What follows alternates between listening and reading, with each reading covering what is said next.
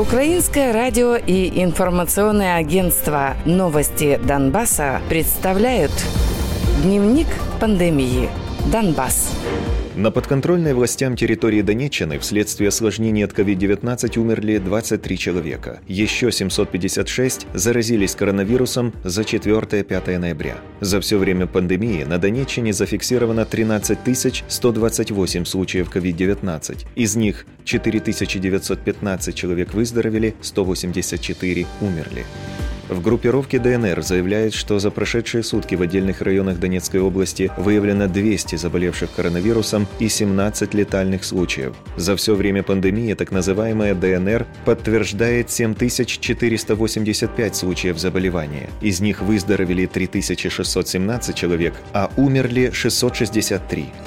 В Луганской области коронавирус выявили у 110 человек. Еще двое пациентов скончались вследствие осложнений из-за COVID-19. За все время исследований COVID-19 лабораторно подтвержден у 4214 человек. Из них 1955 пациентов выздоровели, 101 умер.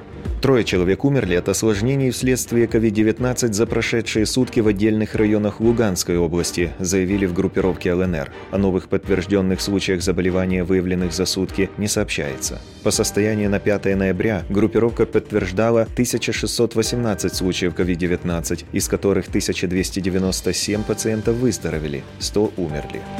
В Украине установлено новое эпидемическое зонирование, согласно которому в стране не останется регионов в зеленой или желтой зонах. Все оказались в оранжевой или красной. В Донецкой области, как уже сообщалось, к красной зоне отнесли города Угледар, Краматорск, Новогродовка, Славянск и Славянский район. В Луганской области в красной зоне оказался Марковский район. По словам замминистра здравоохранения Виктора Лешко, Северодонецк попадает в красную зону уже на следующей неделе, если в городе сохранится текущая динамика заболеваемости. Верховная Рада приняла закон, который предусматривает штраф от 170 до 255 гривен за неношение маски в общественных местах в период карантина. Министр здравоохранения Максим Степанов опроверг намерение ввести в Украине черные зоны карантина из-за распространения коронавируса. Информацию о том, что введение таких зон якобы обсуждали в офисе президента, глава Минздрава назвал фейком. Дневник пандемии. Донбасс.